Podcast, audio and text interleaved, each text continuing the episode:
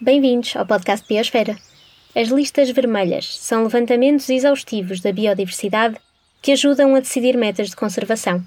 Portugal terá, em meados de 2023, a sua primeira lista vermelha dos invertebrados.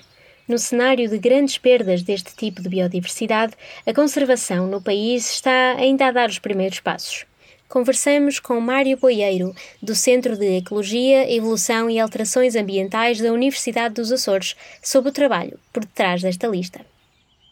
Quando falamos de invertebrados, eh, o Mário poderia resumir aqui alguns dos principais grupos dentro desta, desta grande e diversa família? Ou seja, quando falamos de invertebrados, falamos de um grupo de, de, de animais que uh, não são vertebrados, ou seja, o termo não é um termo feliz porque engloba todos os outros animais num, num, grande lote. Deste grupo dos invertebrados, aqueles que nos são mais familiares, que são mais conhecidos das pessoas, são sobretudo os insetos, que estão um pouco por todo lado e também só eles também são muito grupos, são muitos grupos, os gastrópodes, os caracóis, um, e na parte marinha temos vários outros grupos, também os bivalves e as estrelas do mar, os equinodermos. Portanto, é um grupo muito grande, mas muitos grupos de invertebrados também nos permanecem desconhecidos, até porque têm pequenas dimensões. Uhum. Uh, aquilo que, que, falávamos também é sobre no passado não, não ter havido uh, uma, uma pesquisa, uma monitorização assim tão grande de, das espécies presentes aqui uh, à escala de Portugal, pelo menos, não é? Também haverá ainda muitas espécies por, por descobrir, até eventualmente endémicas? Exato, sim. Ou seja, este grupo, do ponto de vista de estudo, foi um grupo que foi um pouco negligenciado, uma vez que são, são muitos grupos, não há muitos especialistas no nosso país que se tenham dedicado a estes grupos e, portanto, alguns grupos, poucos, são bem conhecidos, mas muitos outros são praticamente desconhecidos ou existe muito pouca informação. E também foi um desafio da própria lista vermelha dos invertebrados, foi recolher informação não só de alguns grupos que já se conheciam pouco, mas dos outros grupos que se conhecia muito pouco, foi recolher mais informação para no futuro podermos também avaliar essas espécies. Mas respondendo à pergunta, agora já, já, já me estou a esquecer.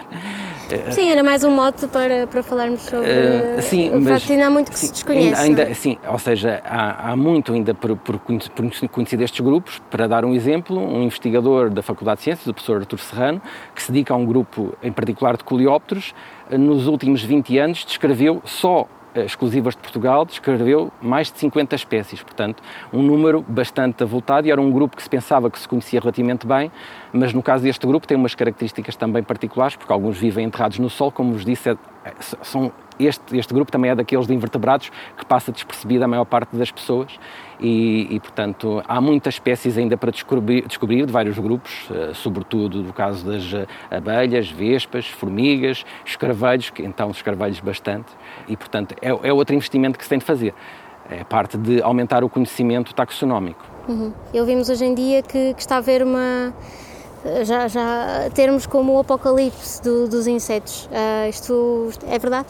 Sim, é verdade, ou seja, uh, mais recentemente uh, reuniu-se um conjunto de informação uh, e, sobretudo, esta informação baseia-se em estudos que são feitos a longo prazo, portanto, não é uma prática comum no nosso país, esta prática, sobretudo, ocorre nos Estados Unidos da América, em países do norte da Europa e centro da Europa, em que, precisamente, fazendo estudos com que já duram há cerca de 50 anos, uh, puderam demonstrar que não só em termos de riqueza de espécies está a haver menos riqueza em espécies, há espécies que estão a ser, se estão a extinguir, mas também os insetos que, e outros grupos de invertebrados que eram abundantes, uh, agora já são menos abundantes. E algumas das espécies mais afetadas eram as espécies mais comuns. Uh, espécies que eram bastante comuns e agora continuamos a encontrá-las, mas não com os valores de abundância que víamos no passado.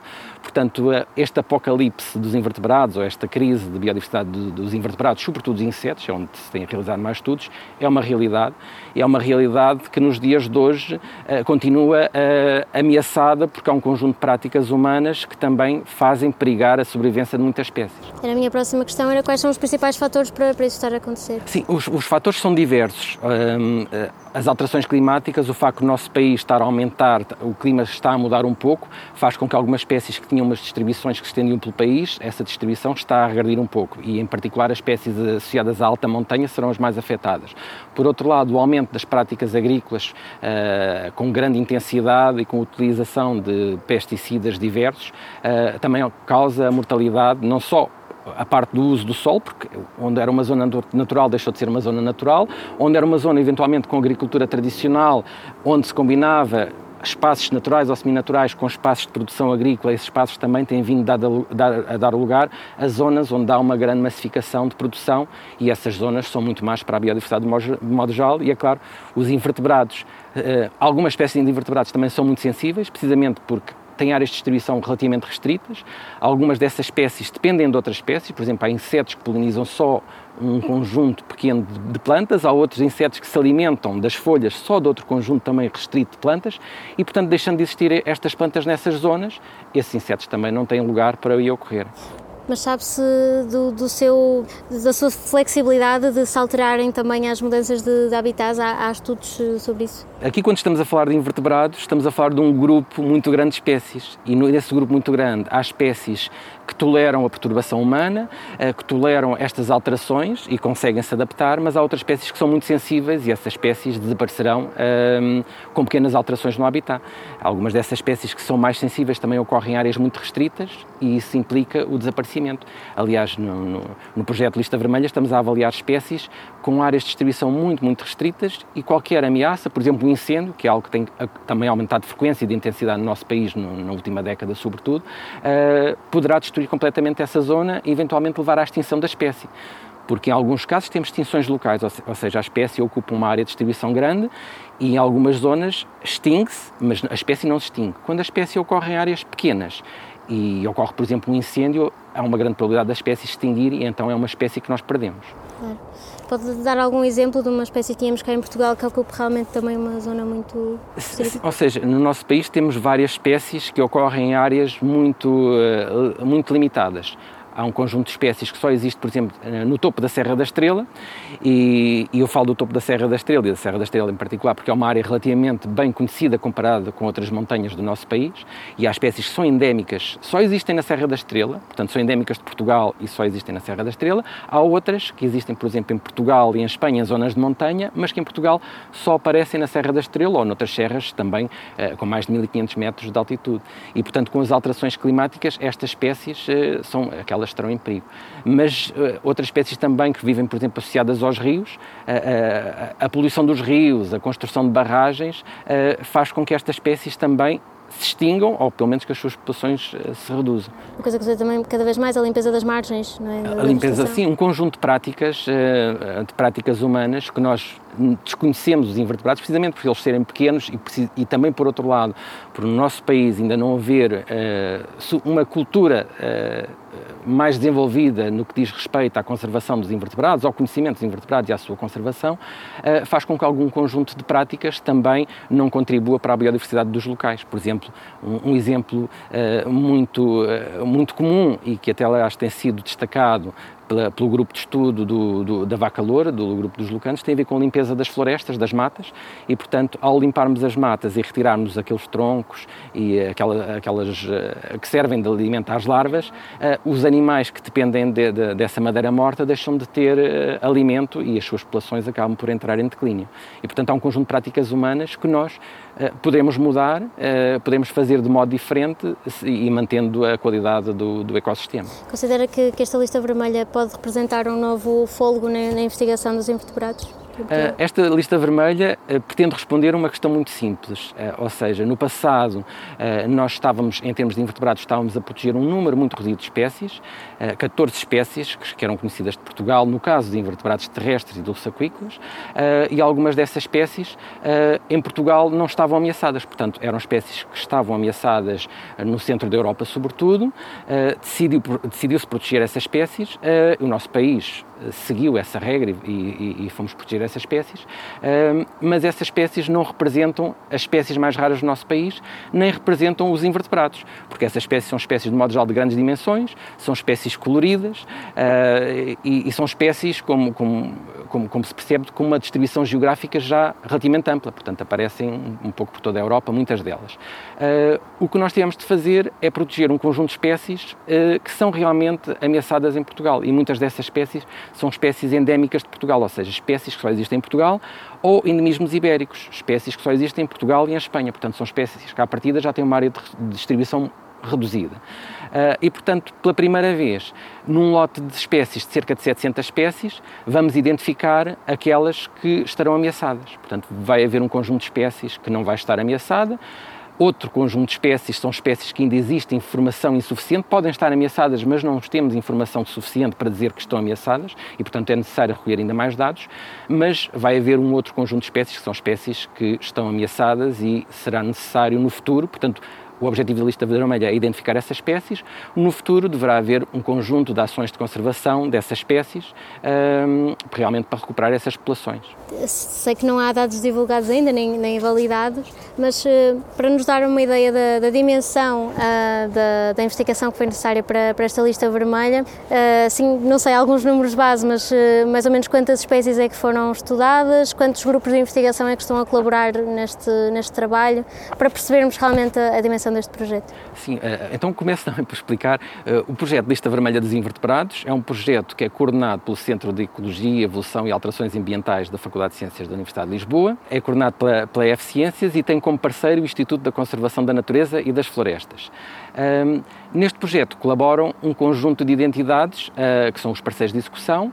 Dessas, essas entidades são a Biota, o TAGIS, que é o Centro de Conservação das Boletas de Portugal, a Biodiversity for All e a Sociedade Portuguesa de Botânica. E tem um, um, um, conjunto de iniciativas que são complementares. Portanto, as uh, duas das entidades que tiveram um papel fundamental foi a Biota e o Tagis, porque foram responsáveis pela recolha de informação, a sua análise e a, a produção das fichas e das avaliações uh, das espécies de invertebrados terrestres e dos saquícolas.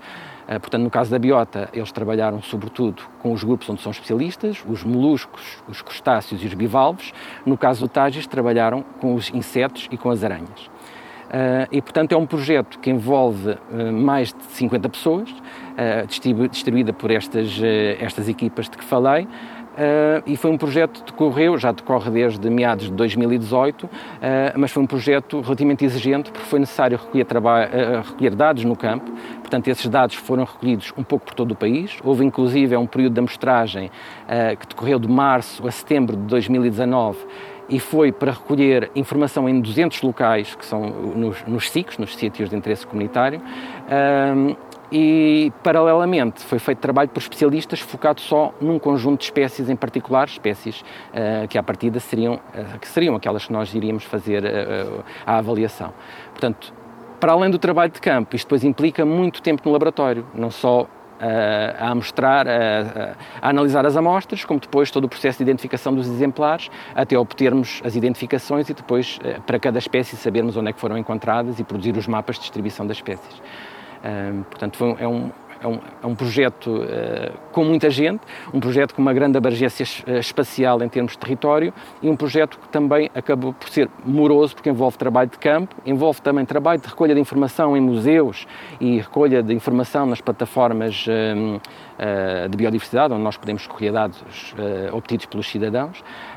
E, e, e, pronto, é uma das Grande projeto. E falamos de 700 espécies, não é? Cerca de cerca 700 de 700 espécies, ou seja, começámos com cerca de 700 1907, o que depois percebemos é que algumas dessas espécies, eh, a taxonomia delas tinha mudado, entretanto houve, alguns investigadores decidiram também incluir outras espécies que eles perceberam que deveriam estar ameaçadas e que fazia sentido incluir e, portanto, mantemos a, expectativa do, do número rondar as cerca de 700 espécies.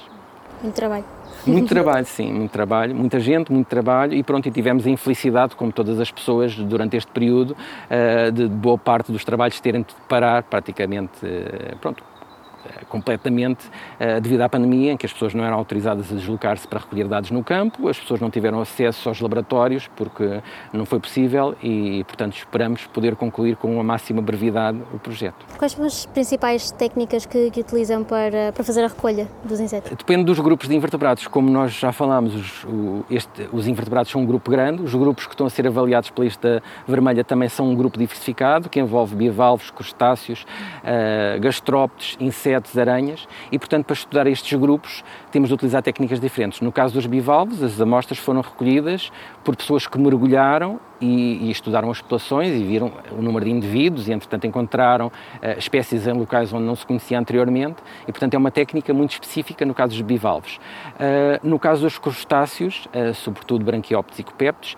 houve um investimento, sobretudo, nos charcos temporários, porque, sobretudo, os branquióptos aparecem associados aos charcos temporários, é um habitat prioritário, um habitat que se deveria proteger e que está bastante ameaçado, uma vez que, sobretudo no sul do país, com, a, com as práticas da agricultura intensiva, tem havido a uh, destes charcos temporários. Por outro lado, tem havido um aumento da poluição também de algum destes charcos, o que faz com que um, pronto, este habitat esteja em perigo. Mas isto para dizer, uh, pronto, estes dois grupos estão estudados desta maneira. No caso dos, invertebrados, dos outros invertebrados, aranhas e insetos, uh, há um conjunto de outras técnicas. Nós podemos depois fazer uma, uma demonstração, mas, por exemplo, os insetos como as formigas, carveiros e aranhas que se deslocam ao nível do solo, nós colocamos umas armadilhas no solo, que se chama armadilhas de queda, para os capturar.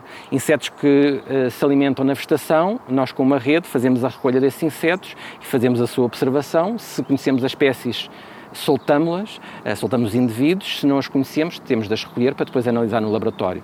Eh, e há um conjunto de outras armadilhas que nós colocamos para capturar insetos voadores, para capturar insetos que são atraídos pelas cores, eh, e portanto foi uma grande diversidade, diversidade de técnicas que foram utilizadas de norte a sul do país, com, com, com alguma intensidade em cada local, e portanto temos muita informação, não só das espécies que vamos, que vamos, avaliar, que foi o objetivo, mas para o futuro, para, para aumentar o conhecimento de outras espécies, uh, temos muita informação. Ok.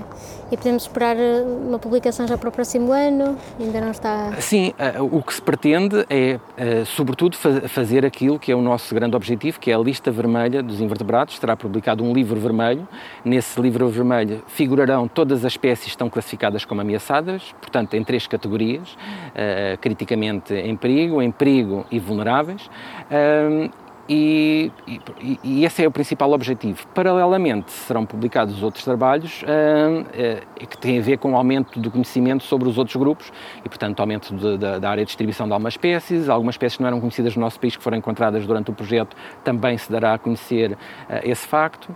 E, e, portanto, esse será um trabalho secundário, não é o mais importante do projeto, porque o objetivo do projeto é, é, é, produzir uma lista em um livro vermelho, identificar prioridades de conservação, para no futuro uh, podermos uh, alocar financiamento realmente para proteger estas espécies que forem identificadas um, como ameaçadas. Estamos assim numa, numa fase em que, que, a ciência já começa cada vez mais a usar avisos cada vez mais alarmantes, não é? Que, que não é costume, ou, ou a, a começar a deixar alguma moderação, porque de facto estamos a aproximar-nos de um ponto assim mais, mais perigoso. Um, sendo que, que que os insetos, invertebrados, mas falamos mais dos insetos, têm uma, uma, uma, capacidade de evolução e de resistência um, acrescidos e, e, são tão diversos e, e, são tantos. Eu vi no outro dia, eu acho que por, por ser humano na Terra há, há uns 2 milhões de formigas, e são formigas, não é? portanto são, são muito mais que nós. Pensando num, num, num colapso ambiental em que realmente uh, as coisas descontrolam-se, quais são os insetos que hão de, de suceder a, essa, a esse colapso? Sim, uma das coisas que é importante também desmistificar é porque apesar dos insetos nós encontramos por todo o lado, há, como referi, um conjunto de espécies que são muito sensíveis. Portanto, temos espécies que, que, toleram perturbações e que, de modo geral, até vivem connosco. Uh, e, e, portanto, essas, enquanto nós andarmos por cá, e se elas puderem viver connosco, vão nos acompanhar e beneficiam das nossas atividades, mas há um outro conjunto de espécies que são muito sensíveis.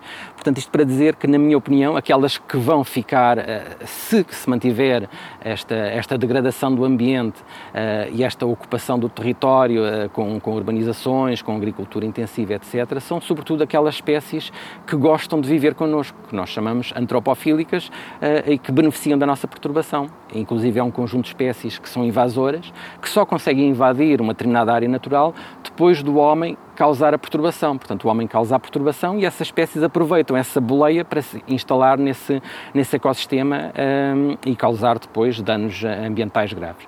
Portanto, vai haver várias espécies que vivem connosco, desde a mosca doméstica, por exemplo, a formiga argentina, um conjunto uh, de espécies que vão beneficiar imenso uh, se esta situação não se inverter.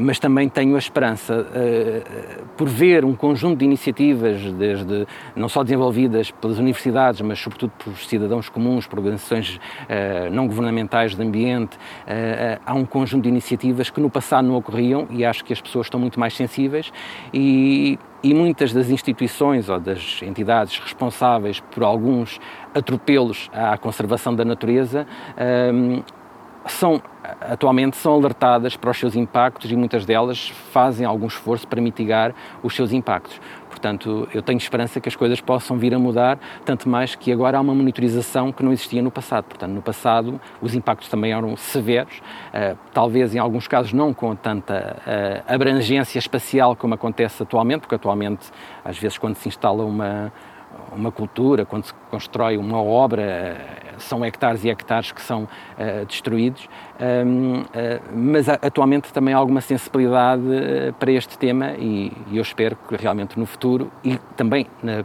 na sequência da produção da lista vermelha dos invertebrados, que algumas espécies figurem como espécies protegidas em termos de legislação e que as alterações dos seus habitats só sejam permitidas depois de uma avaliação do, do impacto que causará uhum. essa intervenção. A, falta de dados que temos do passado deve-se a uma falta de investimento ou simplesmente não, não era uma tradição investigar este, este grupo?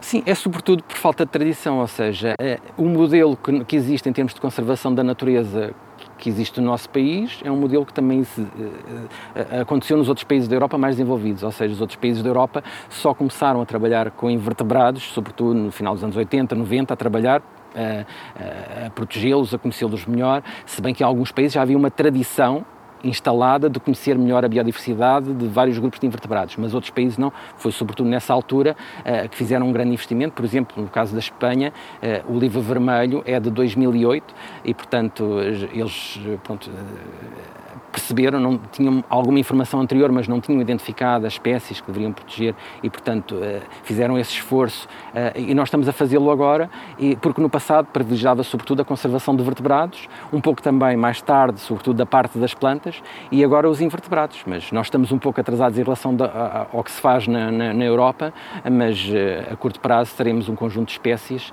identificadas que, que, que iremos proteger, depois de, de figurar em termos de legislação nacional, um, o objetivo da, da, lista e ao identificarmos estas espécies é para elas serem protegidas, mas integrá-las no Cadastro Nacional de Valores Naturais Classificados. Portanto, no futuro vai haver um, um cadastro e as espécies que aí figurarem são espécies que serão protegidas por lei um, e isto será muito importante porque, para além das 14 espécies que constam da Diretiva Habitats, teremos um número mais alargado de espécies e, sobretudo, espécies, algumas delas exclusivas do nosso país e de grupos uh, que não estavam contemplados, que, que, eram desconsiderados pela, pela Diretiva Habitat. Ok, obrigada, Mário. Nada. Obrigada por ter ficado connosco. Não perca o episódio Biosfera desta semana com as melhores reportagens do ano. Boas festas e seja biopositivo. Na próxima semana teremos novo podcast. Siga-nos no Instagram e acompanhe as novas reportagens do Biosfera no Facebook.